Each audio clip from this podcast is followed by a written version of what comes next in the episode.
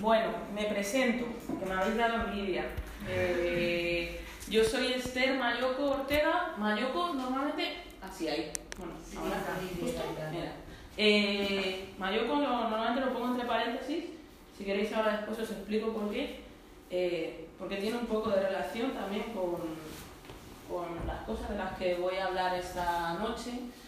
Eh, bueno, esa es mi presentación así como más institucional, pero en realidad no estoy aquí como profe de, de Skidmore Spain, eh, sino más bien como, como vecina del barrio, porque la verdad, la verdad de todo es que cuando Lota me, me llamó y me contactó, al principio era como... Pero me dijo, bueno, pero es que... tal", Y dije, "Ah, que es en, es que es en el barrio. Y, y claro, yo también me acabo de venir, bueno, me acabo de venir, llevo un año, ahora justo llevo un año viviendo aquí y entonces como de repente me hacía mucha ilusión, ¿no? O sea, poder hacer algo aquí en el, barrio. Así que, bueno, también estoy un poco como algunas, eh, algunos de, de vosotros. Eh, me he presentado, he dicho mi nombre. Ah, bueno, también es, esto es importante, ¿no? tampoco es menor. O sea, estoy como vecina del, del barrio, pero también en los últimos años me activo desde el espacio afrofeminista, eh, yo digo con conciencia afro, que siempre es como en, por, de, no sabemos muy bien qué. Entonces, espacio afrofeminista eh, con conciencia afro. Andamos por ahí activando por, por Matadero hasta nueva orden que será en breve. La nueva orden va a ser bastante, bastante breve porque, bueno, podéis imaginar que con el nuevo ayuntamiento lo último que quieren tener en el Matadero es a una manada de negras furiosas. Eh, bueno, em, ¿cómo habitar el barrio desde mi cuerpo? Es un poco pretencioso, ¿verdad? Eh, la verdad es que no sé muy bien eh, cómo podría hacer o cómo puedo hacer eso o cómo hago eso. Eh, la cosa es que sí que lo intento hacer y entonces pues pensé que podría ser un buen lugar para empezar a acercarnos eh, a, a lo que a la propuesta de lo que quería contaros un poco hoy. Em, a ver. Ah, porque claro, mm, Lota estaba diciendo esto del derecho a la ciudad y tal, y de nuevo, cuando me contactó, eh, lo puedo contar, ¿no? Sí, claro. Adelante. Eh, me dio un poco de pereza, he de reconocer, porque me dijo, bueno, queríamos que vinieses en el marco de pensar el derecho a la ciudad, y dije, ay Dios. me mareé directamente, dije, ¿derecho a la ciudad? Eso me suena a un señor francés eh, de principios del siglo XX, que qué tiene que ver este señor conmigo, ¿no? Eh, y también eh, un poco ¿no? esta idea de mm, me siento bastante extraña, porque el concepto de ciudad en sí mismo, ¿qué es, qué es eso de lo que hablamos cuando hablamos de ciudad? ¿no? Eh, me siento bastante más a gusto y bastante más cómoda haciendo, digamos, espacios un poco más próximos, si queremos. También porque en la proximidad yo me siento bastante más, eh, bastante más a gusto. Eso por un lado. Eh, luego también porque el concepto de ciudad remite, o al menos a mí me remite constantemente, al concepto a su vez de ciudadanía. Y ahí tengo un problema también bastante grande. Porque ¿cuáles son las precondiciones para ese concepto de ciudadanía? ¿no? Eh, y luego, yo le decía, tengo varios problemas. tengo- mira, básicamente tengo un problema que es hablar de derechos, hablar del marco de los derechos, hab- hablar de ciudad y hablar de ciudadanía. Eh, claro, el marco de derechos remite ¿no? a esa idea de derechos humanos, pero de nuevo, cuando pensamos ese marco de los derechos humanos desde algunos lugares, eh, es que hay humanos que no son considerados humanos, por ejemplo. ¿no? Entonces, hablar del marco de los, eh, desde el marco de los derechos humanos, el derecho a la ciudad, el marco del derecho, ¿no? Eh, pues también me, me, parecía bastante, bastante problemático. No sé si puedo mover esto un poco así, a. Vale. vale. Eh, bueno, entonces, eh, o sea, como la sesión está, digamos, problematizada desde ahí. Esas son, digamos, las preguntas que yo me hice, tanto cuando, cuando me contactó Lota, como luego pensando en, en qué era lo que, lo que quería, la propuesta que quería traeros a la sesión. Eh, por otro lado, eh, esto se sale un poco de las cosas que yo suelo hacer, o pensado desde un lugar más, no, sé, no sabría muy bien cómo decir, eh, sí, o sea, normalmente estoy más acostumbrada a hablar desde, eh, bueno, desde luego no desde un marco de pensar cuáles son mis críticas al derecho a la ciudad o algo, o algo por el estilo, ¿no?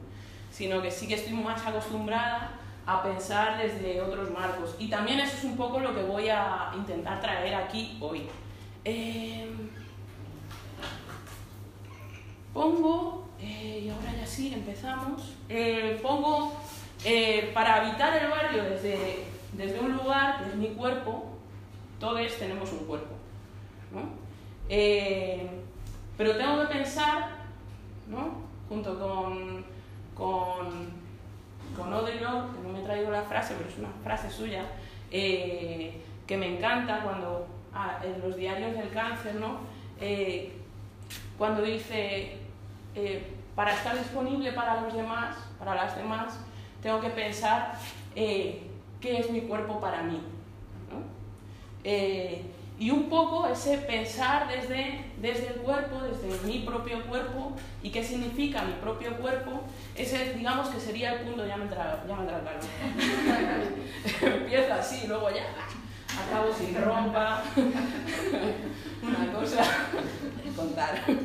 Em, ese, ese eh, habitar el barrio desde mi cuerpo ¿no? sería, eh, sería el lugar desde el que, desde el que quiero pensar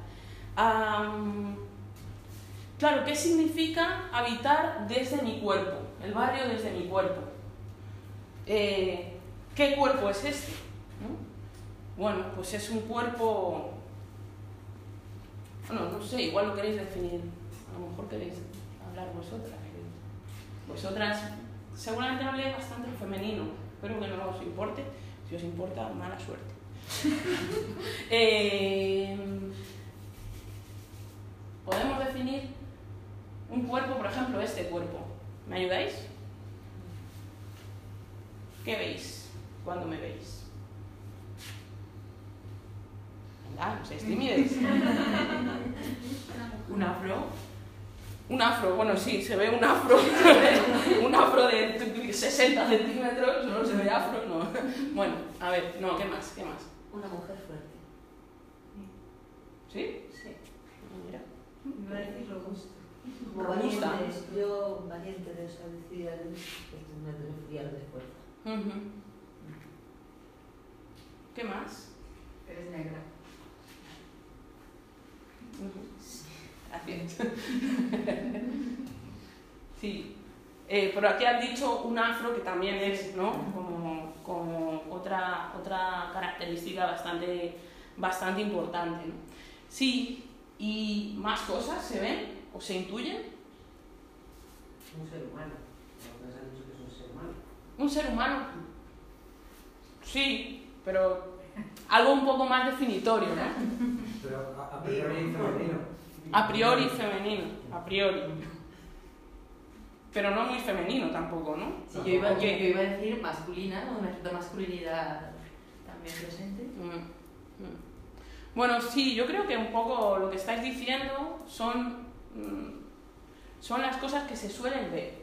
Eh, tenemos una cultura que además es muy visual, ¿no? O sea, hablamos incluso de cosmovisión, de, ¿no? Lo que vemos es lo fundamental, ¿no? Nuestra forma fundamental de, percibir. Eh, y eso tampoco es cualquier cosa, o sea, todo lo que habéis dicho, efectivamente, eh, pues está marcando mi posición, mi posicionalidad también cuando transito por, por un barrio como este o por otros barrios. En un barrio como este, por ejemplo, eh, intuyo que, luego podemos discutirlo si queréis o no, intuyo que habito bastante más y bastante más fácilmente que en otros espacios. Pero bueno, a ese habitar desde mi cuerpo también le llamo afrografía, porque yo soy así y me invento las cosas. Eh, y entonces digo, pues, no sé, si la gente hace etnografías y hace cosas así, pues, eh, pues yo voy a hacer otra cosa, ¿no? que es una, hacer una afrografía, pero es algo un poco diferente a lo que se ha hecho habitualmente. Eh, desde, algunas habéis dicho, ¿no? Antropología, tal, ¿no? Haciendo unas tesis ahí. Bueno, es algo un poco diferente, creo, a lo que se ha hecho tradicionalmente desde, desde campos como la antropología u otros, ¿no?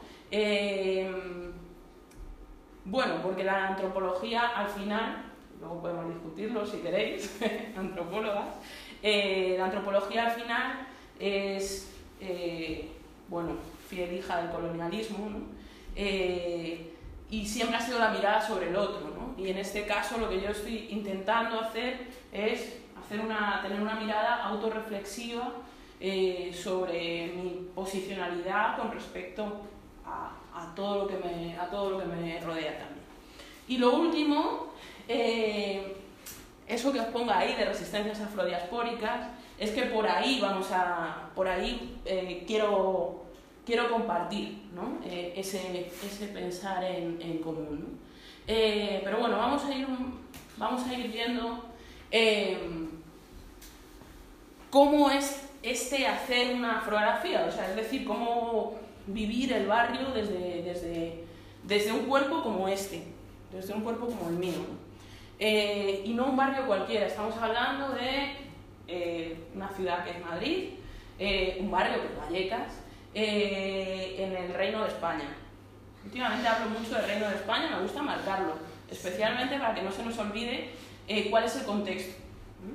Esto lo tomo mucho de, eh, de alguien con quien comparto también bastantes espacios de, de, bueno, de, de, militancia, de afectividad y otros, ¿no? que es, no sé si la conocéis, pero es Lucrecia Mason, eh, bueno, pues ella antes estuvo muchos años viviendo en, en, en Barcelona eh, y ahora lleva... ¿eh? ¿La cantante?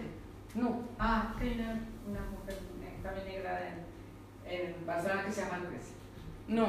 Eh, no, no, no, no. Es, además no es negra. Esta Lucrecia ah, no es negra, es una activista contra, bueno, es una activista antirracista, eh, ahora mismo aquí en Madrid formando parte del colectivo AIU, eh, que también está en Matadero, por eso digo, ah, compartimos bastantes espacios, además de por, otra, para, por otras cuestiones.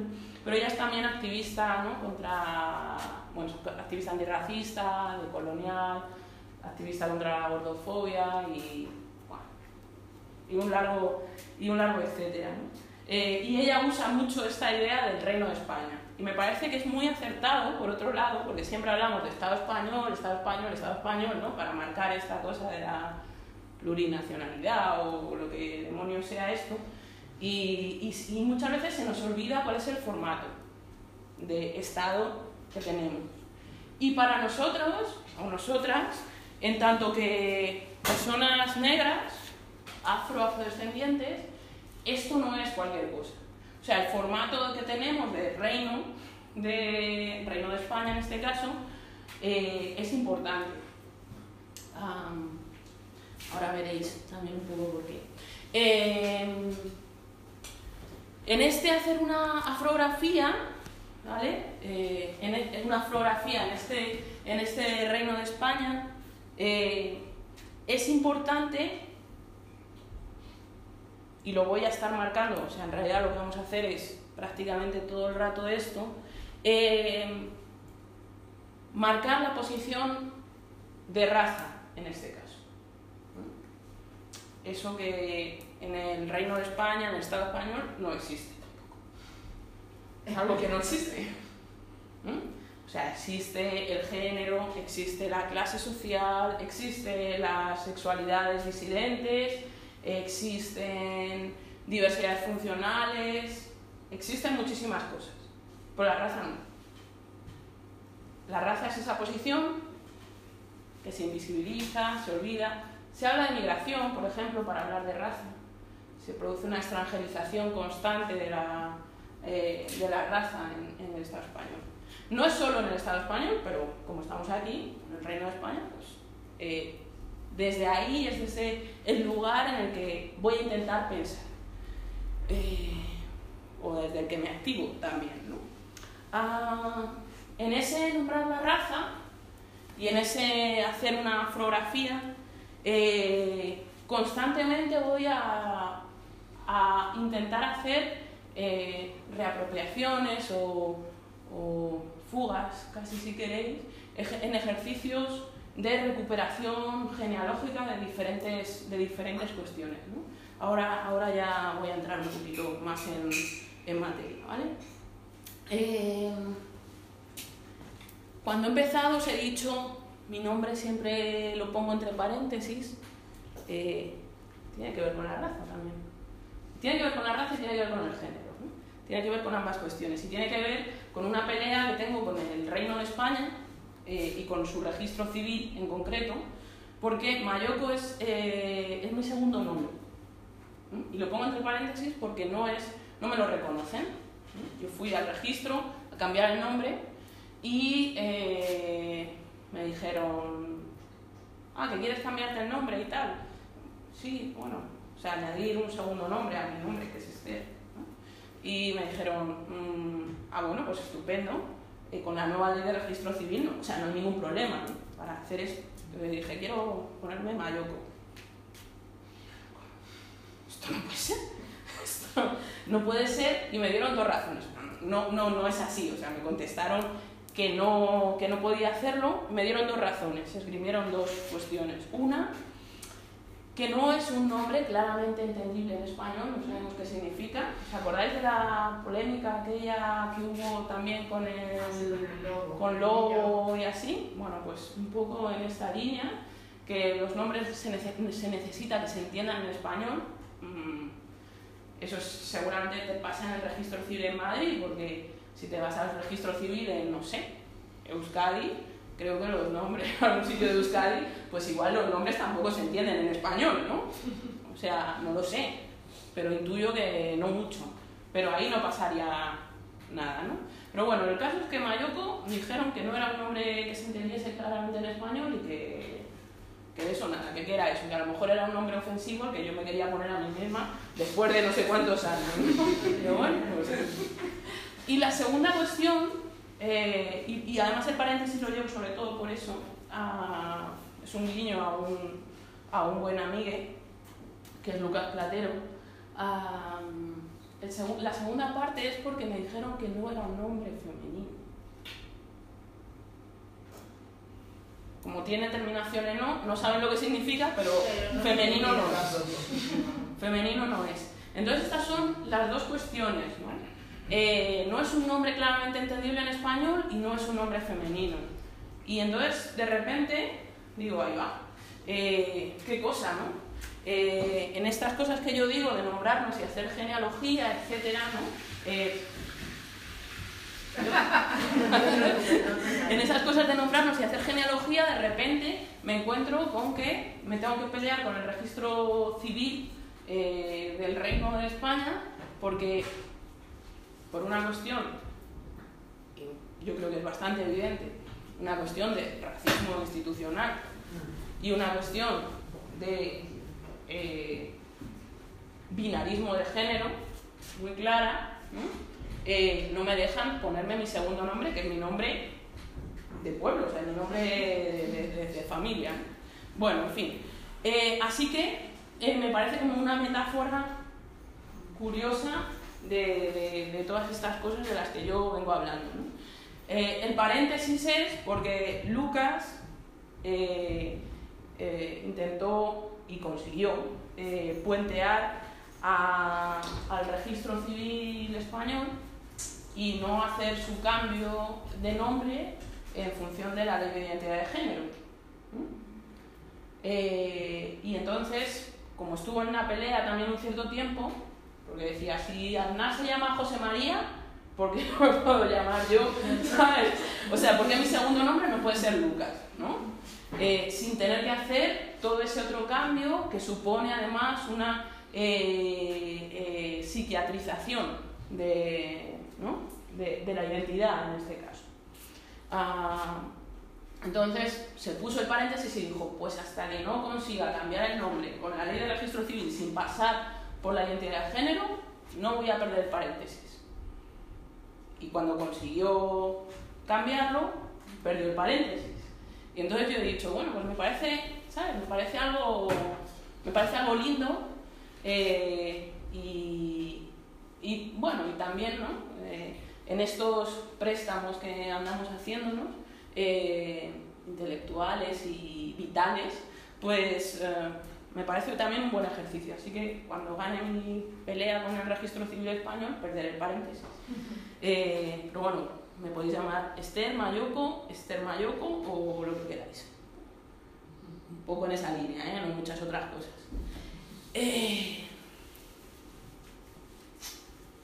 Grada Quilomba, ¿m? Eh, la imagen de la esclava Anastasia.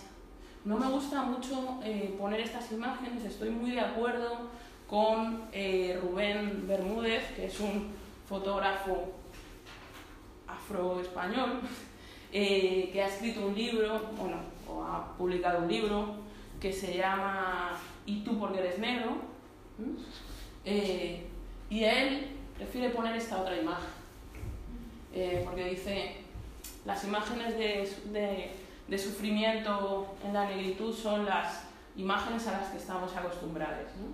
Eh, y me parece, la verdad es que me parece una buena política, pero también para pensar desde donde tenemos que pensar, o desde donde intento pensar, eh, me era necesario poner la imagen también de la, de la esclava Anastasia eh, y del bozal, ¿no? del bozal que se ha utilizado, que se utilizó tradicionalmente, no solo, eh, no solo por los esclavizadores del imperio portugués, sino también eh, por la esclavización eh, desde eh, el Reino de España, Reino de España, eh, para, eh, para, bueno, para silenciar a, a las, a las personas negras esclavizadas. claro, en este cómo habitar el barrio desde la negritud, eh, tengo que empezar a pensar desde ahí, por eso os he puesto estas, estas dos imágenes. ¿no? Y ahora voy a hacer un salto mortal y me voy a ir bastante para atrás en la historia para, em, para que sepáis desde, desde dónde eh, estamos planteando o estoy planteando esta afrografía que trata también de descentrar eh, la narración tradicional de qué es la ciudad, qué es, qué es el ciudadano, qué es la ciudadanía, etcétera, etcétera. la construcción étnico-racial del Reino de España. Eh, normalmente se habla de la construcción política, la construcción cultural, mmm, bueno, etcétera, ¿no? O sea, se, se habla en esos, en esos términos. Eh, yo suelo decir que el Reino de España se fragua eh, tanto al interior como al exterior con una operación de higiene racial, y esto es muy fuerte decirlo. Pero si ves esa periodización eh, en conjunto, creo que hay pocas dudas de que hay una operación de higiene racial a partir de aprox ese momento histórico, a partir del 1492, eh, pues ese momento en el que el mundo eh, cambia, ¿no? Eh, el mundo tal y como se conocía hasta ese momento y el mundo en el que estamos inmersas, inmersos hoy en día, digamos que empieza ahí, ¿no? en, ese, en ese momento histórico. Y en ese momento histórico pasan más cosas, o sea, lo, lo que todo el mundo conoce, obviamente, eh, es eh, la el, el, inicio de la conquista y explotación de los territorios eh, de Avia Yala, ¿no? de América. Pero al interior de la península pasan muchísimas más cosas. Eh, bueno, las tenéis aquí, ¿no? La conquista del reino nazarí de Granada, después de un montón de tiempo de eh, guerra entre fundamentalmente la corona de Castilla y el reino nazarí de Granada. La conquista del reino es en, eh, ¿cuándo es? El 2, ¿no? El 2 de enero de, 2 de, enero de, de 1492 es cuando eh, el reino Isabel de Castilla toma, toma Granada y expulsa la primera parte ¿no? de, a las élites ¿no? a, de la población del reino nazarí de Granada. En ese mismo año se produce la expulsión de la población judía de la península ibérica. Eh, en, ese, en ese mismo año, eh, como os decía, la población eh, del reino nazarí de Granada, que no era toda musulmana, porque en el reino nazarí de Granada no era obligatorio ser musulmán para vivir en el, en el reino nazarí, pero una vez que se produce la conquista por parte de, de la corona de Castilla, eh, sí obligan a la, eh, a la conversión forzosa, ¿no? a la conversión forzosa de las personas que, que eran musulmanas en ese reino, les obligan a convertirse o, o fuera, ¿no? empieza en ese momento. La, la expulsión final es, mucho, es, es, muy posterior, un siglo y pico posterior, pero, eh, pero empieza en ese momento. Eh, por eso pongo ahí ¿no? de a partir de esos momentos, eh, por un lado, la población musulmana deviene morisca, eh, y bueno, y luego por, otro, por otra parte, en esos años, o aproximadamente en esos años, se empiezan a producir las primeras leyes antigitanas. como viene Pastori, Pastora Filigrana, ¿no? que he visto que viene en unas cuantas sesiones, pues va a hablar de esto en, en extensión, me imagino. Eh, ¿y, la, ¿Y la población negra? ¿La población negra qué? ¿Había población negra? Bueno, hay historiadores, en concreto, a mí me gusta mucho eh, eh, alguien que lleva muchísimos años eh, trabajando todas estas cuestiones, que es Antumi Toasillé, que es el director del Centro Panafricano, y que ha estudiado uh, la negritud y la racialización en la península ibérica. Él habla de que las poblaciones íberas eh, eran poblaciones fenotípicamente más similares a la negritud que, que, otro, que otras. Eh, pero claro, esto volvemos locos si estamos hablando de esto. ¿no? Eh, lo que yo digo es, a partir de esos años, eh, no solo, bueno, comienza el, tráfico de personas esclavizadas, cambia la concepción y la idea de la esclavitud, la esclavitud a partir de ese momento fundamentalmente se vincula a la, a la, idea, de, a la idea de raza y racialización, antes no era así, o sea, sí que hay un cambio uh, cualitativo importante. Y también es el momento en el que se empiezan a producir borramientos sistemáticos de la población negra que había en la península. Y entonces se empieza a borrar, se les, se les llama de otras formas. En la península nunca había, ¿no? Decimos, no, la esclavitud es algo que tiene que ver con otras cosas. Y la negritud, bueno, aquí no había, ¿no? Eh, no es cierto. Gran parte de la población que se llamaba, que luego fueron los que devinieron moriscos, era población, era población negra. ¿no? O sea que por ahí, eh, pero se, se, llaman de otras formas, se tiñen de, de, otra, de otro tipo de cuestiones. Y luego se vincula la negritud, a partir de ese momento se vincula con, con esclavitud también. Eh, en este punto también quiero recordaros una cosa, que no sé si sabéis o no, pero bueno, lo pone ahí. Eh, eh, a partir de estos momentos empieza el tráfico de personas esclavizadas. Me gusta hablar de personas esclavizadas y no de esclavitud porque vincular la negritud y la esclavitud eh, es como una condición permanente. Eh, y prefiero hablar de eso, de, perso- de personas esclavizadas. Algo de lo que no se habla en este Reino de España tampoco es que el Reino de España tuvo muchísimo que ver en todos esos eh, movimientos de tráfico de, de personas, eh, secuestro y, y esclavización posterior, no solo en América, o no solo hacia América, sino también aquí. Y de hecho, los puertos de entrada más importantes para distribución al resto de Europa de población secuestrada eh, para posterior esclavización en Europa, los puertos de entrada eran el puerto de Sevilla y posteriormente el puerto de Cádiz, sustituyó al de Sevilla. Esto lo cuenta muy bien, eh, para que no todo sea referencias de libros y cosas así. eh, esto lo cuenta muy bien eh, Miguel Ángel Rosales en la peli de Gurumbé. Gurumbé, Canciones de tu memoria negra. eh, cuenta bastante bien todo esto. ¿no? Los principales puertos de entrada eran tres. Era el puerto de, población eh, negra. ¿no? Era, por un lado, el puerto de Lisboa y aquí en la península, primero el de Sevilla y luego el de Cádiz, que como digo, sustituyó. Bueno, sigo, ¿vale? Me doy un poco de prisa. Eh, Entonces, digo, eh, necesito descentrar para ver cómo mi cuerpo eh, transita estos, estos lugares. También necesito hacer este ejercicio de descentramiento de desde dónde, desde dónde, eh, desde dónde nos pensamos. Ah,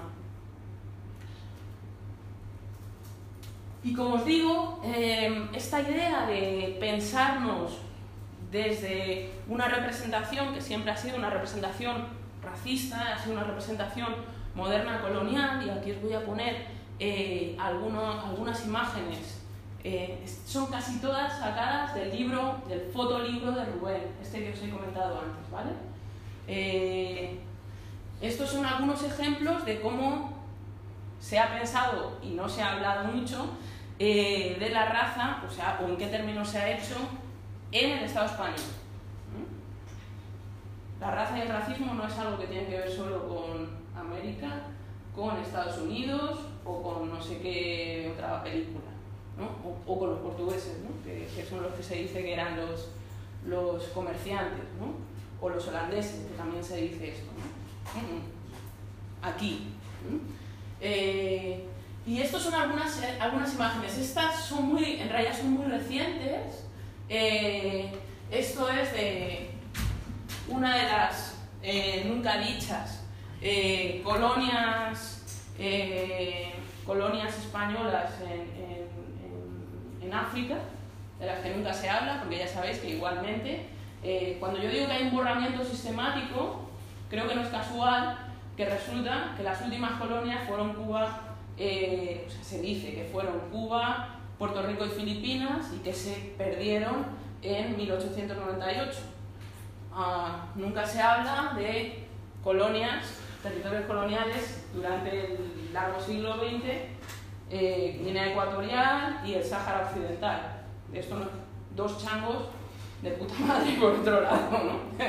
que, que- que- que hemos, que hemos dejado eh, como herencia. Pero bueno, eh, el libro este eh, es del Instituto de... ¿Cómo es el...?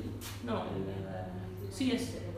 Sí, político, de política sanitaria colonial. En realidad es una institución que está dentro de... Y los archivos de todo esto están en el CSIC, que es una de las instituciones en las que yo trabajo, colaboro. ¿Sabes? Que como que me encanta, ¿sabes? Em, y estos este tipo de estudios estaban a la par con los que se estaban haciendo en otras, en otras partes del mundo, ¿no? Eh, en este momento. Esto es el año 44, pero vamos muy a la par, está muy bien. Esto de que va con, ¿no? Va siempre por detrás, no, no, no, no. Eh, aquí podemos ver que estamos absolutamente a la par de otros, eh, de otros estudios eh, que se estaban haciendo en ese momento.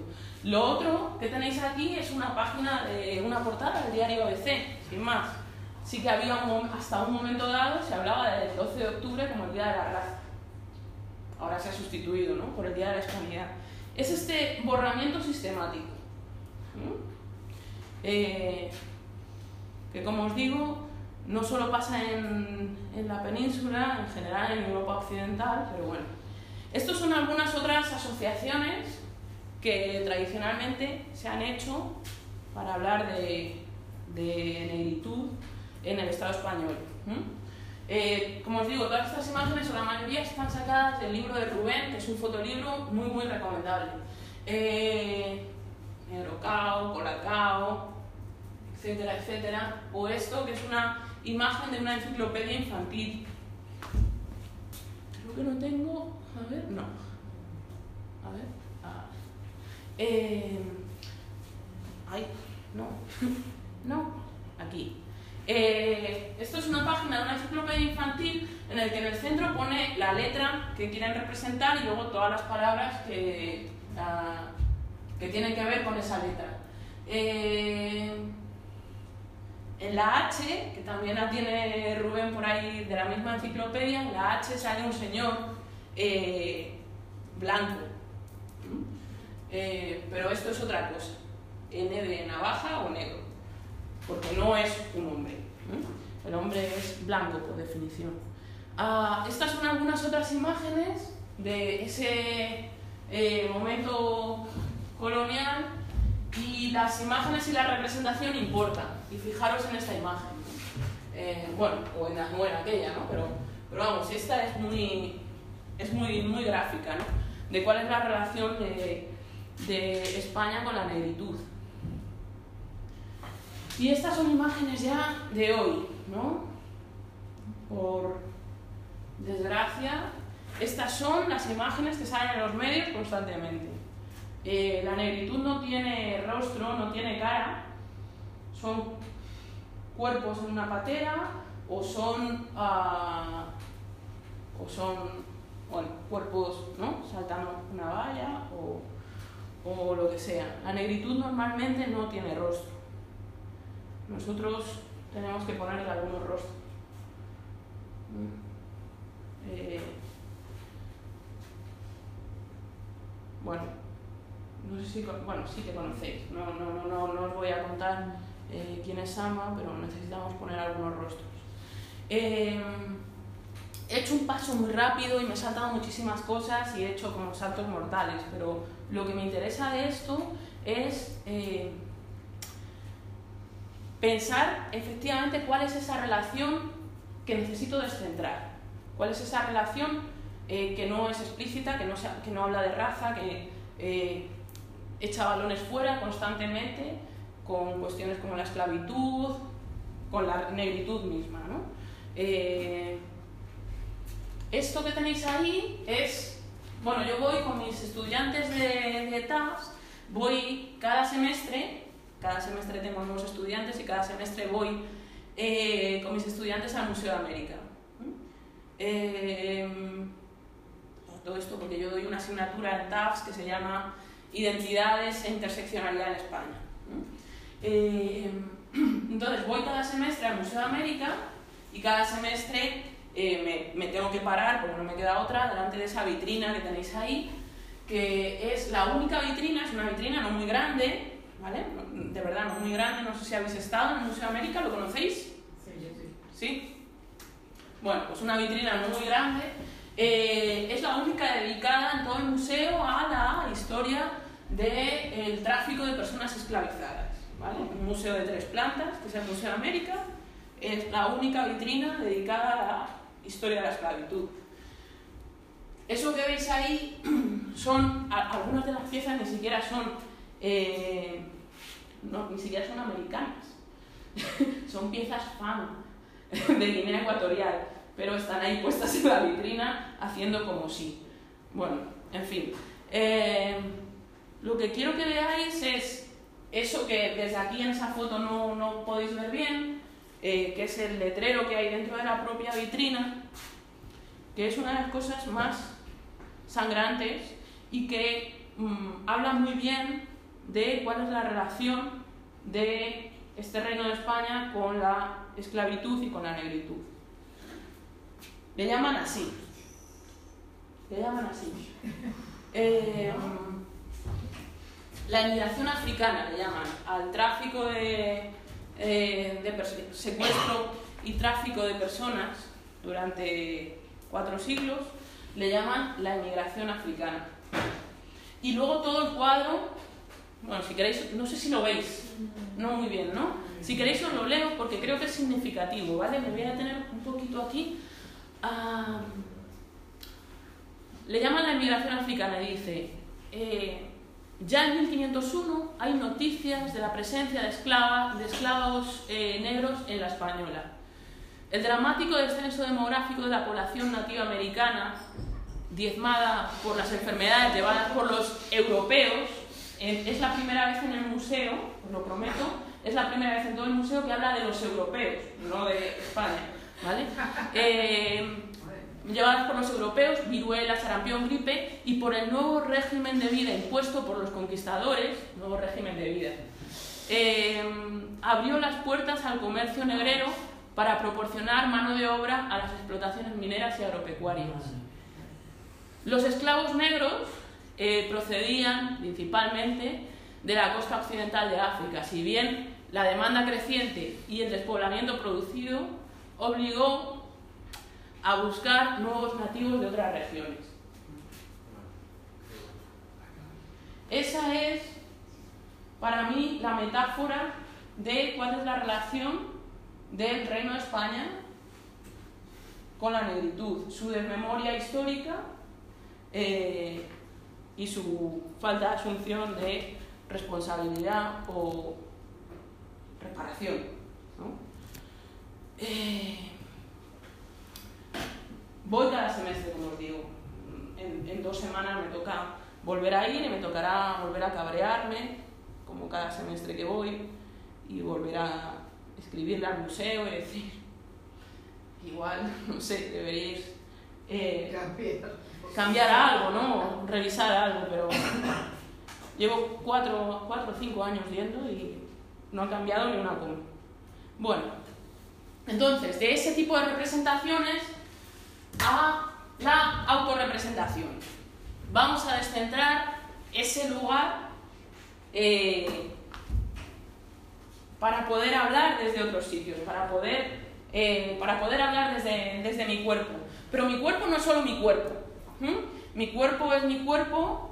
Eh, os decía antes, Mayoko es mi nombre, es mi nombre del pueblo, pero fijaros, mi nombre del pueblo es el nombre de Miembombo. Miembombo, en lengua conde, en este caso, que es una de las lenguas de Guinea Ecuatorial, eh, es algo así como doble, mi doble, mi yo, mi otro.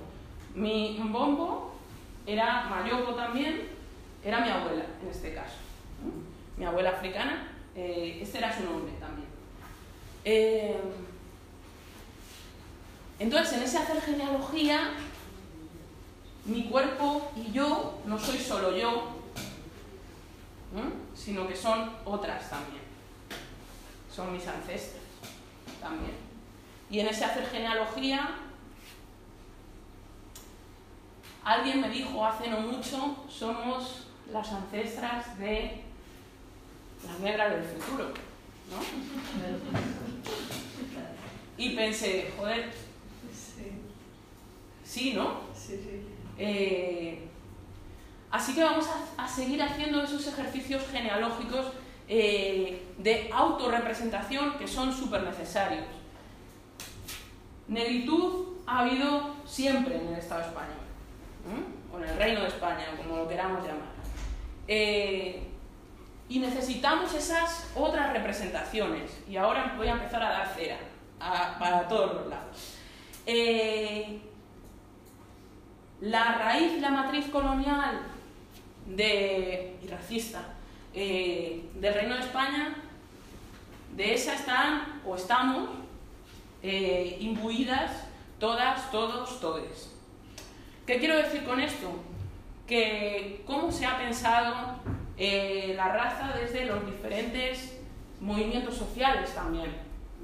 Me pregunto, ¿cómo se ha pensado la raza eh, desde los diferentes movimientos sociales en los últimos años? Por eso digo, voy a empezar a dar cera para todos los lados. Eh, yo me voy a dar cera a mí misma también. Voy a empezar con el feminismo, porque es un lugar que ha sido mi lugar de militancia eh, histórico.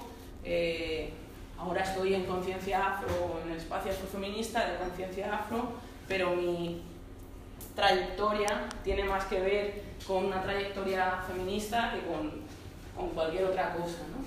Eh, ¿Y qué estábamos pensando desde ahí? Pues estábamos articulándolo de otras formas, pero no estábamos pensando en la raza.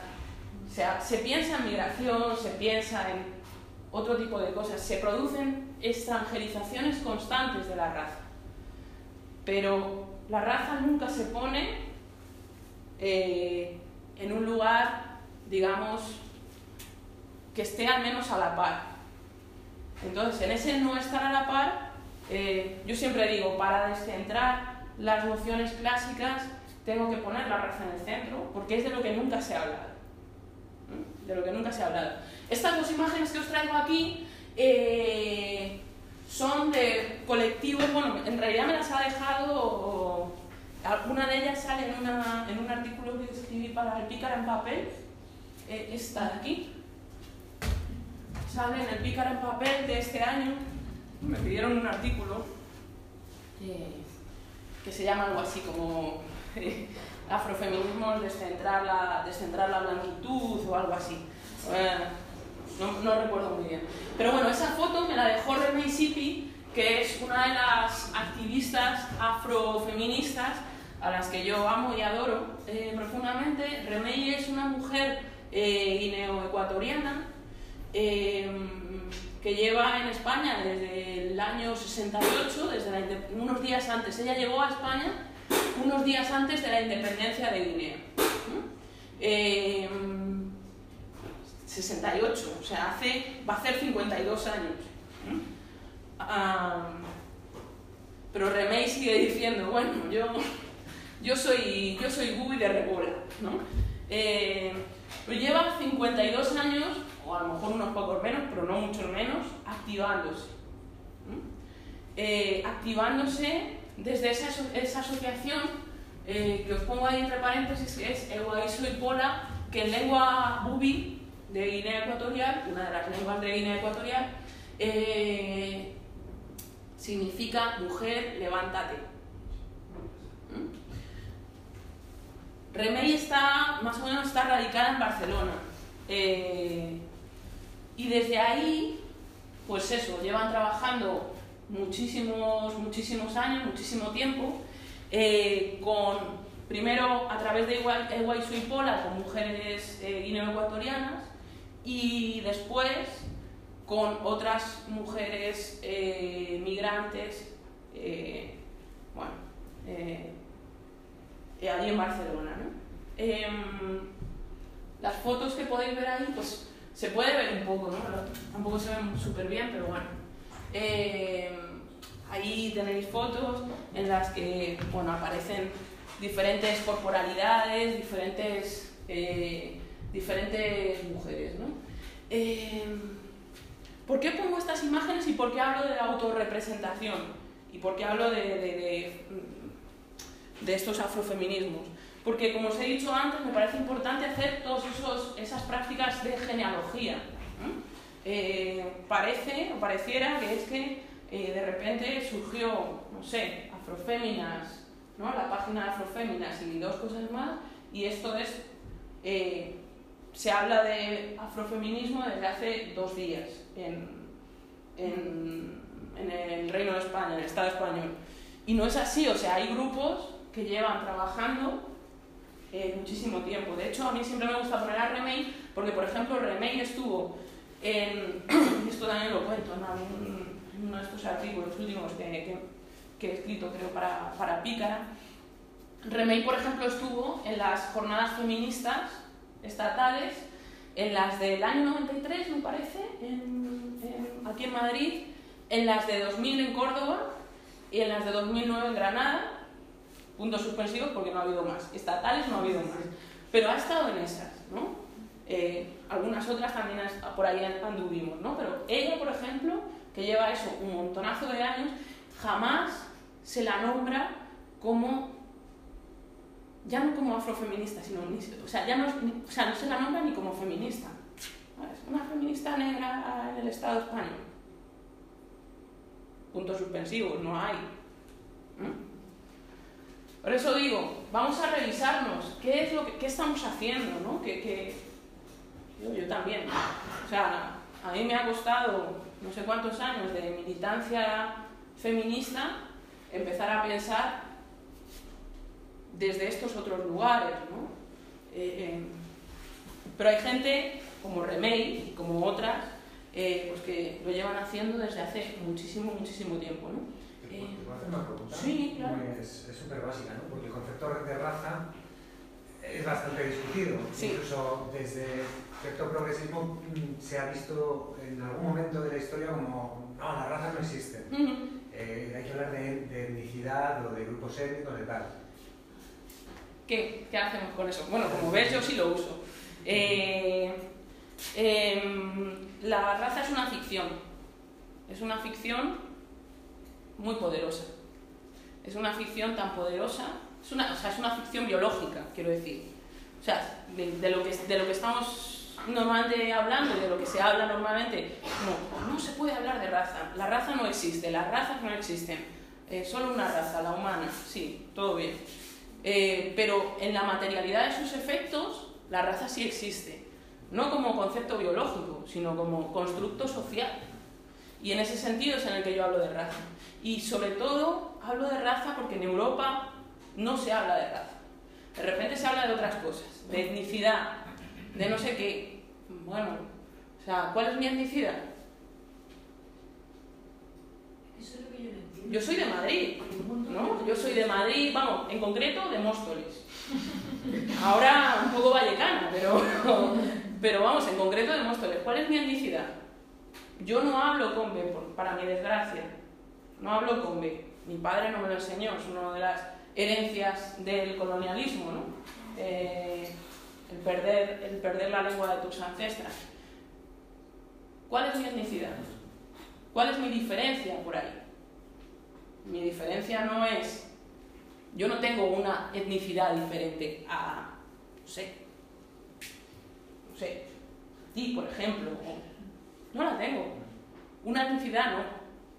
Pero ese constructo llamado raza sí está funcionando. ¿Vale? O sea, como es ese. Para mí ese es el- esa es la clave. En Europa occidental no se habla, continental, perdón, no se habla de raza.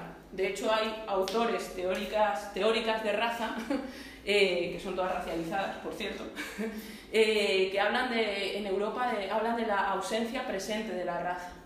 Porque se dice, ¿no? Con el trauma de la Segunda Guerra Mundial, eh, la Alemania nazi en a partir de la, la Segunda Guerra Mundial, pues no vamos a hablar de raza, vaya a ser que, que hablar de raza eh, nos lleve al racismo, ¿no? Y dices, o sea, Es, es como que al final forma parte de, esa propia invisibilización. No, decir raza, uy, no digas raza. ¿no? la raza no existe. Y es como, no, si, no, si biológicamente no existe, pero tiene unos efectos materiales. ¿El género existe? ¿El género binario existe? Eso para la próxima sesión. Eh, yo te diría que no. Yo diría que no.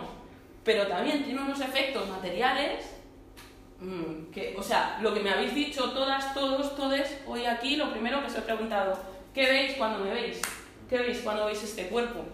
¿No? Y han dicho un afro, eres negra, eres una mujer, eh, tal, ¿no? O sea, mm, son esas ficciones las que están funcionando para eh, marcarnos a todas, a todos. Lo que pasa que hay marcas que son más visibles y otras que son más invisibles. También por desde qué lugar se definen todas esas marcas. ¿Mm? Eh, ¿Puedo decir algo? claro. A mí me parece, bueno, estoy de acuerdo contigo en lo de la ficción de la raza con efectos materiales, Ujú. no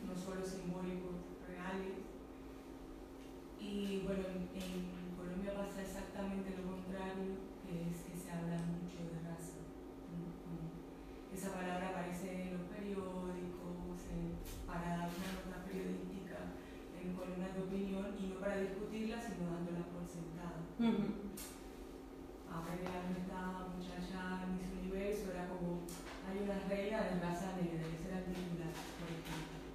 Entonces sí que existe el ruido alrededor de la raza y se habla mucho en ese contexto de raza.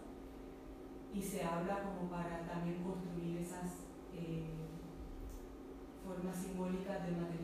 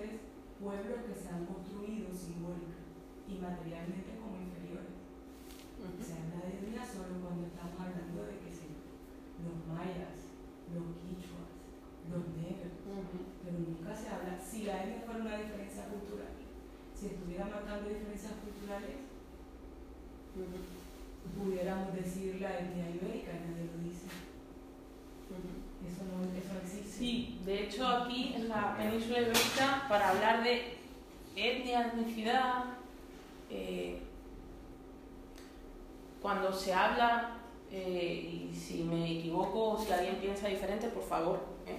O sea que eh, sí que se utiliza para hablar de la población gitana, por ejemplo. Es. Una marca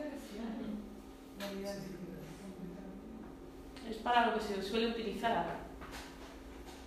Porque el resto somos negros, moros o no sé, o, o latinos, ¿no? Que es Así en general. así en general. Así en general. Sí, ¿no? O sea, que, que no- tampoco se sabe muy bien cuál es la marca racial que hay ahí detrás o la marca, pero eso es lo que somos el resto. Pero de la población gitana en muchos, muchos casos se habla como la etnia gitana. Bueno, y me, me parece bien interesante, o sea, era una de las cosas que os iba ¿no? a, a comentar ahora después, que es como, bueno, y, y de la blanquitud, ¿cómo hablamos? ¿Mm? ¿Cuál es la posición de la blanquitud? No del blanco, la blanca, no. A mí eso no me interesa, me interesa la posición de blanquitud como tal, ¿no? Y cómo se construye desde ahí. Y cómo se ha construido hegemónicamente el discurso desde ahí. Ahora se empiezan a hacer estudios de esos de blanquitud que se llaman. Eh, como hacer una etnografía de la, de la, de la blanquitud también, ¿no? porque es una posición. Pasa que siempre ha sido la posición desde la que emite el discurso, la posición neutral. Bueno, las feministas algo también sabemos de esas, de esas cosas. Am, la autorrepresentación, ¿cómo importa? ¿Y qué importante es? Bueno, aquí os pongo algunas, eh, algunas autorrepresentaciones, eh, bueno, más, más recientes, ¿no? No como las imágenes que os ponía antes de... Eh, voy un poco más deprisa, porque si no, estamos aquí hasta mañana. Eh, no como las imágenes que os ponía antes eh, de y Pola, que como os digo, Remey es alguien que lleva 40 años como poco eh, trabajando ¿no? con, con, mujeres eh, originarias de Guinea y luego con otras mujeres migrantes, pero otros ejercicios de autorrepresentación más recientes. ¿no? el Centro Panafricano, del que os hablaba antes, de Antumito Asillé, que hace un, como os digo, un trabajo espectacular también para pensar la raza y la etnicidad, ambas además, eh, aquí en la península, ¿no? y desde la negritud también. Em, bueno, desde la negritud y desde el panafricanismo, eso tampoco es, tampoco es, es baladí. Eh, la página de Afroféminas, algunos lugares como, bueno, ya, ya no existe, ¿no? La cúpula ya no existe. Eh, esta diapo tiene poquito, bueno, tiene tampoco tanto, un par de años igual, ¿no? porque yo hace un par de años estuve haciendo cosas en la cúpula, o sea que tampoco es como eh, el Black Barcelona, que es un festival, es como el Conciencia Afro aquí en Madrid, pues digamos el, un poco el equivalente eh, en Barcelona. Y bueno, y algunas imágenes más que, que me gustaban. Pero lo que, lo que, me gusta de, de, todas estas imágenes es eh, la autorrepresentación, el empoderamiento de la comunidad. Ese ya no habla por nosotros, sino que habla por nosotras y, y nosotros mismos. ¿no? Conciencia Afro. Eh, y aquí algunos ejemplos de autorrepresentación, eh, pues con unos cuantos libros, ¿no? Que, eh, de mis amigos, no, no, gente de la comunidad afro que, bueno, estamos en ese ejercicio de autorrepresentación, genealogía y empoderamiento, ¿no? de Vela, muy conocida, antes sobre todo como Ah, como bloguera y así, y ahora ya conocida mundialmente, comunicadora y demás, con ese libro que salió hace un año, sí, un añito más o menos, eh, de ser mujer negra en España. El libro que os he hablado antes, el de Rubén Bermúdez, que es un fotolibro, que Rubén además es como yo de Móstoles. Siempre es como hermanito, te tengo que poner. eh, Lucía Asuengo mío, dos de los libros que hay son suyos, el de las que se atrevieron y es Hija del Camino. El, Hija del Camino es una novela que acaba de, bueno, salió en octubre. El anterior es eh, Las que se atrevieron, que son entrevistas a mujeres que durante, la, durante el franquismo o, eh, o, la, o la transición a la democracia ¿eh? tuvieron, pero bueno, fundamentalmente durante el franquismo tuvieron eh, relaciones con varones negros en general y ecuatorianos. O sea, está contando la historia de mi madre y mi padre, de su madre y su padre, y de muchas, eh, de muchísimas de, nosotras, que también es una forma de hacer genealogía. Eh, y el Metal Mamiago, que es una obra colectiva que editó Débora Ecoca, que son, ¿cómo se subtitula? Relatos y saberes de mujeres afroespañolas. Yo lo de la afroespañolidad lo llevo regular, he de reconocer. Eh, porque yo soy de Móstoles. Mucho más allá no llego, pero bueno.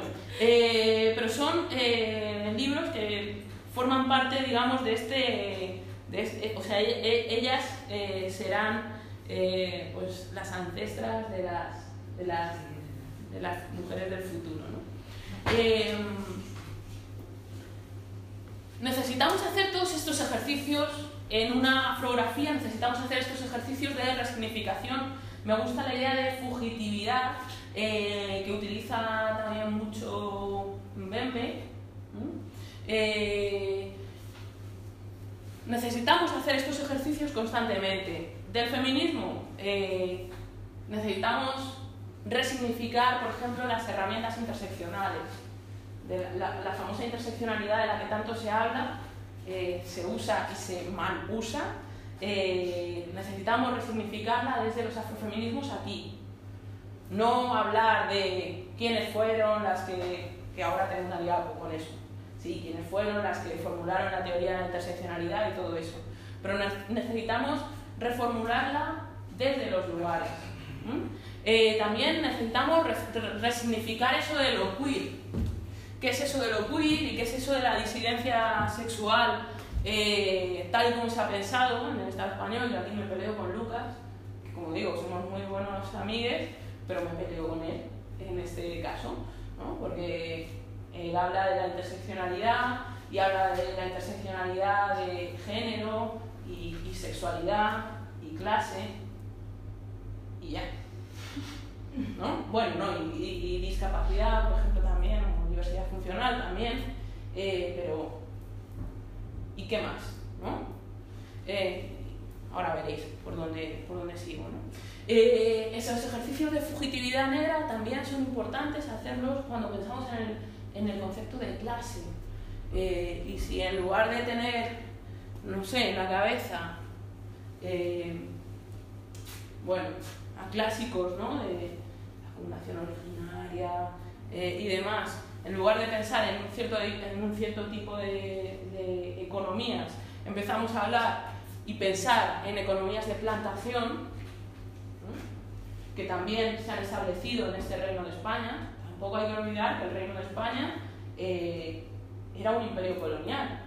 O sea, eso no era otra cosa. ¿Mm? Eh, y esas políticas de plantación, con los cuerpos negros en el centro, para todo lo que eso significaba, se han establecido también en este Reino de España. Entonces, pensarlo desde ahí, y más recientemente, pongo aquí, ah, que tiene que ver con las, eh, por ejemplo, en Guinea Ecuatorial, el sistema que se utilizaba era el sistema de prestaciones. Eh, sistema de prestaciones por el que obligatoriamente eh, las, las personas colonizadas eh, tenían que hacer toda una serie de trabajos obligatoriamente, normalmente en las plantaciones de cacao o, o- o cortando, cortando árboles para, para la, la extracción maderera, que eran digamos, las dos industrias fundamentales de la colonia cuando era colonia. Eh, esas prestaciones, por ejemplo, eran, eran obligatorias y lo que pasaba es que sí recibía, la gente recibía un salario al final, pero al final de dos años de prestaciones. Al final de dos años de prestaciones en las que en muchos casos eh, las personas no llegaban vivas a ese final de dos años de, prestaciones. ¿no? Eh, o las, eh, fugas necesarias de la, de la colonialidad. ¿no? Eh, y, y en eso pongo, por ejemplo, el ejemplo, y muchas de las que estáis aquí lo conocéis bastante mejor que yo, de las políticas migratorias o antimigración, ¿no? de la, en este caso de la UE, de la Unión Europea, para no sacarlo fuera. ¿no? Esto en este contexto no, pero cuando, cuando hablo de estas cosas en otros contextos, siempre es como eh, el muro de Trump y, ¿no? y el no sé qué. No. no, no, vamos a hablar de las políticas migratorias. Últimamente se habla muchísimo más, por desgracia, ¿no? desde que eh, el Mediterráneo es la frontera más letal del mundo, pues se habla un poco más, ¿no? pero, pero en general no se habla mucho ¿no? de, de qué tiene que ver la colonialidad eh, con, con la sucesión de políticas eh, migratorias de la Unión Europea. Eh, como os digo, todo esto son toda una serie de ejercicios que, que nos toca hacer para poder hacer esa afrografía que me sitúe, por ejemplo, en este barrio. y ahí también, también tengo que hacer todos, otro- todos otros ejercicios para recordar que no hay tampoco eh, sujetos eh, subalternos perfectos. ¿no? Y, que, y que mal vamos si, si, ese es como, si ese es el camino o si esa pensamos que es la ruta, ¿no? de hacer sujetos eh, perfectamente subalternos, ¿no? en el que eh, pues, tu sexualidad sea disidente, tu género no coherente, eh, etcétera, etcétera, etcétera, etcétera, etcétera. ¿no? Eh, no estamos a competir entre nosotros, eh, entre nosotras, con ese tipo de cuestiones. ¿no? Ah, y también eso, pensar eso desde mi posición, y ahora, antes no habéis definido vosotros, vosotras, y ahora lo hago yo, eh, una eh, mujer mujer negra, disidente sexual, a Eh,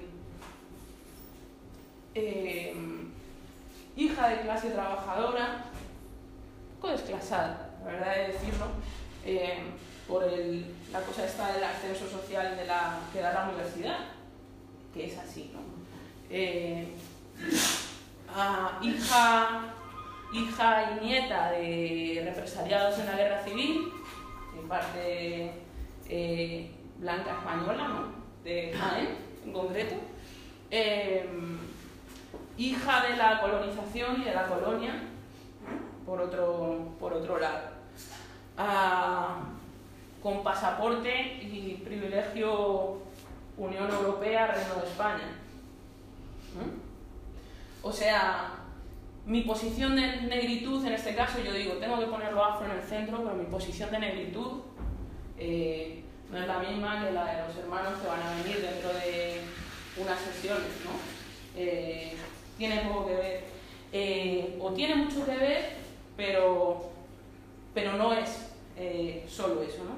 Es, no es por hacerme, pero este, este es el libro de donde he sacado el, el artículo que tenéis en el, bueno, en el, en ¿no? Que en realidad es, es algo que me gusta y que me gusta hacer. Eh, no es un artículo que yo he, que he escrito yo, sino que es un, es un conversatorio eh, que está más o menos transcrito entre yo misma, eh, Silvia López, que es una de las editoras del volumen, y Lucas Platero, que es el otro editor de- del volumen. ¿no? Entonces es un, conversatorio en el que nos pusimos ahí, pusimos la grabadora y empezamos a hablar sobre cuerpos racializados, políticas, marcas corporales, etc. ¿no? Y entonces quería leeros eh, una cosa, ¿no? Em, un trocito muy pequeño, ¿no? Eh, decía Tarbra en la entrevista que realizaba, esto dice Lucas, ¿vale? Decía Tarbra en la entrevista que realizaba con que era el Castillo Cerezuela, el salto 9 de abril de 2018, que en el momento en el que te paran en un control policial solo por tu color de piel, tu cuerpo se convierte en un ente político. Y añadía, el cuerpo es físico y simbólico. Si tú eres negro, el portador de la negritud y la negritud... eh, si tú eres negro, perdón, si tú eres negro, eres el portador de la negritud. Y la negritud tiene toda una historia detrás. Eh, tiene un simbolismo y de eso no te puedes desprender. Eh, y le digo yo. y digo yo. Eh, bueno, me salto ahí a unas cosas y digo, cuando Aptargra habla de la negritud, es una negritud atravesada por otras cuestiones. La negritud en sí misma en Occidente supone y es eh, vulnerabilidad, independientemente de si eres negro o negra de Suecia o del Reino Unido o del Reino de España. Eh, la vulnerabilidad del cuerpo supone que cualquier cosa te puede pasar y te puede pasar en cualquier sitio. Eh, cuando estaba hablando de esto, cuando estaba pensando en esto, estaba pensando en... Hacía, hacía muy poco, después de este conversatorio, hacía muy poco de, de las, para mí es un asesinato de Mami, vale. Eh, te puede pasar en cualquier sitio. Eh, decía yo, hay ciertos eh, territorios, tanto interiores como fronterizos, que crean esa vulnerabilidad. Por otra parte, son todos territorios fronteras los que la negritud, ser leído como un cuerpo negro, supone una violencia sobre el cuerpo. Se transforma en violencia sobre el cuerpo y puede convertirse en muerte, eh, de, manera mucho más acusada. Por ejemplo, en el Tarajal. Eh, ¿Por qué las fuerzas de seguridad del Estado pueden disparar y matar a 15 personas solo para evitar que pongan un pie en la playa? ¿Qué otros cuerpos hay que sufran la necropolítica de una forma tan brutal como los cuerpos, en este caso los cuerpos africanos, los cuerpos negroafricanos? Ahí sí hay que señalar que no es lo mismo ser africano que ser de otros sitios.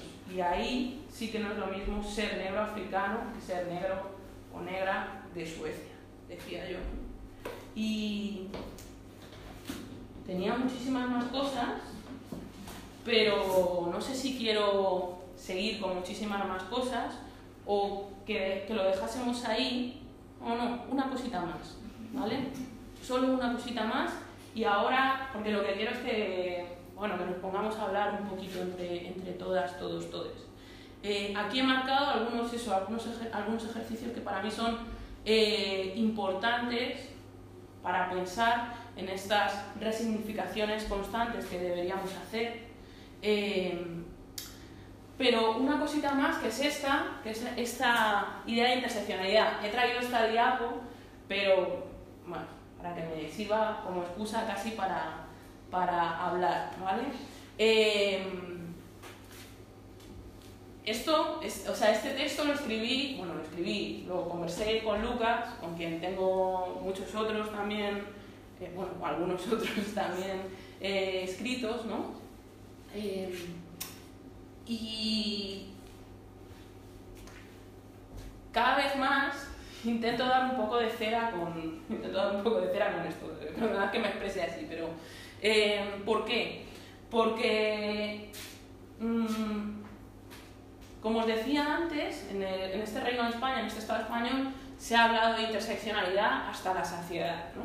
Incluso ahora hay partidos políticos que dicen que su feminismo es interseccional. Puntos suspensivos. Eh, por cierto, no sé si visteis la toma de posesión en el Ministerio de Igualdad hace unos días de los cargos en el Ministerio de Igualdad. Solo una foto. Es interesante escuchar a Irene Montero, Mm, presentando a todos, los, a todos los nuevos cargos del Ministerio de Igualdad, cuando llega el turno de Rita Bosao, eh, Irene Montero dice, bueno, eh, Rita, que es un gran aporte para este equipo, eh, se va a encargar, como es, la Dirección General de Igualdad de Trato y Diversidad Étnico-Racial. ¿Mm? Así, que lo tengo que decir del tirón porque si no, no me sale. y, y dijo Irene Montero, más o menos, no son palabras exactamente textuales, pero eh, dijo, eh, porque ya es hora de que en este país eh, se, ponga, a la, se pongan otras cosas por delante, entonces se piense y se actúe en favor de las personas migrantes,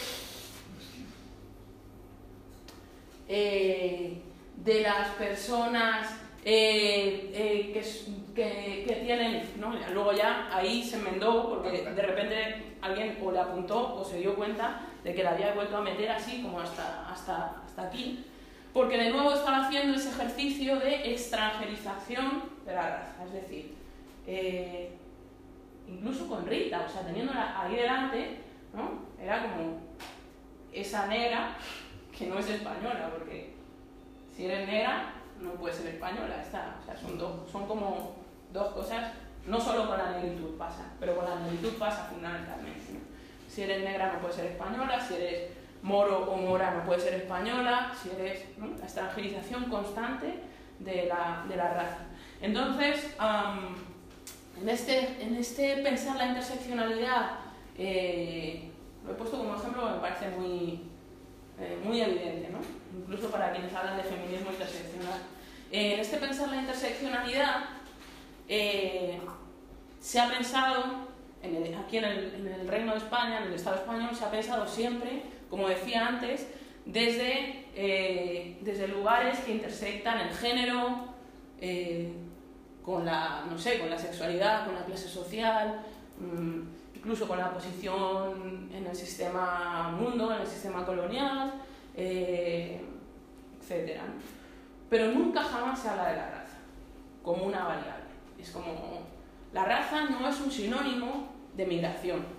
Hay que hablar de migración, por supuesto que sí, eh, pero para hablar de, para hablar de, eh, para hablar de raza no hay que hablar de migración.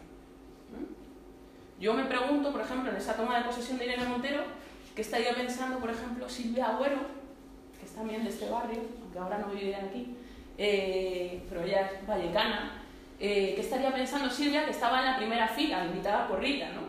Eh, y yo pensaba, ¿qué demonios habrán pensado, por ejemplo, Silvia, ¿no? En ese momento cuando de repente Irene Montero dice que ya está bien, que las personas migrantes, como, está guay, tenéis, tenéis que hablar de migración, efectivamente. Hay que hablar de migración, pero no puedes hacer ese sustitutivo. ¿no? no puedes hacer ese sustitutivo. Y aquí se ha hecho, sistemáticamente se ha hecho. Eh, desde el feminismo también se ha hecho sistemáticamente. Eh, por eso digo, para pensar la interseccionalidad, mi propuesta, eh, y, que es lo que he desarrollado hoy un poco aquí, es que aquí en el Estado español tenemos que poner la raza en el centro para hablar de interseccionalidad. Porque es de lo que no se ha hablado. Pero no para que, de nuevo, eh, se hagan etnografías de, de, la negritud o de cualquier otro cuerpo que hemos llamado racializado, sino para ver cuál es realmente la posición de raza ahí. También porque, joder, eh, quienes formularon las herramientas interseccionales fueron las feministas negras. Y pensaron la interseccionalidad fundamentalmente para pensar en, la, en el cruce de variables, variables eh, entre eh, raza, género y clase, fundamentalmente. Y más, ¿no? Pero bueno, o, digamos, pongámosle cuatro al menos, porque estaban pensando en, raza, género, clase y sexualidad, que la sexualidad es bien importante para quienes formularon, aunque luego Kimberly Crenshaw se la, se la ventiló de un plumazo. Eh, entonces, a mí me parece que eliminar la raza de la ecuación cuando hablamos de interseccionalidad aquí, eh, pues es como poco tramposo. Y cuando digo que hay que hablar de raza, como decía, no es para que me vuelvan a contar cómo soy yo, o cómo es la mora, la gitana, o quien sea. No se trata de eso. Se trata de situar la posición de raza. Si eres blanco o blanca, también tienes una posición, tienes unos privilegios relativos que te está otorgando esa posición. Pero eso duele, eso es juece. No ser siempre el sujeto subalterno, en el caso del feminismo yo creo que ahí es muy claro, ¿no?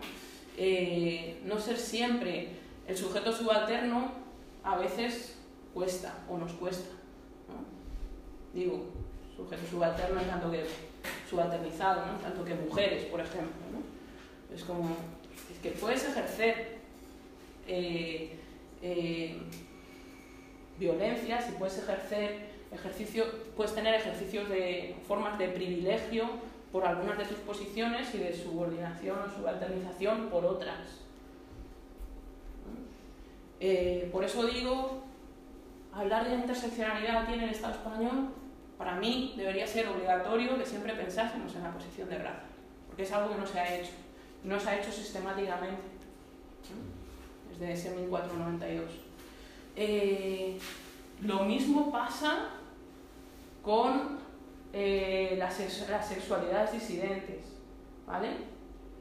Que estamos ahora muy contentas, muy contentes, muy de hablar de las sexualidades disidentes y, y en esas sexualidades disidentes también se ha olvidado toda una genealogía racializada, no solo del término, sino de la posición.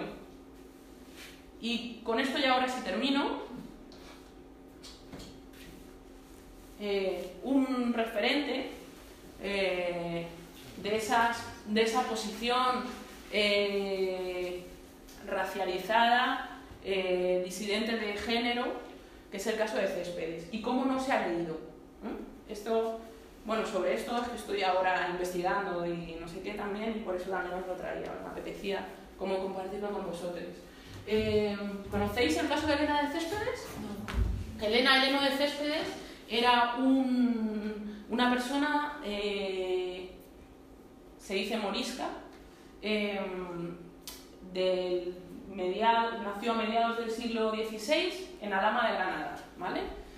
Nació, nació, nació esclava, era una esclava negra, hija de una esclava negra, una, una mujer negra esclavizada y de, eh, parece que su eh, esclavizador.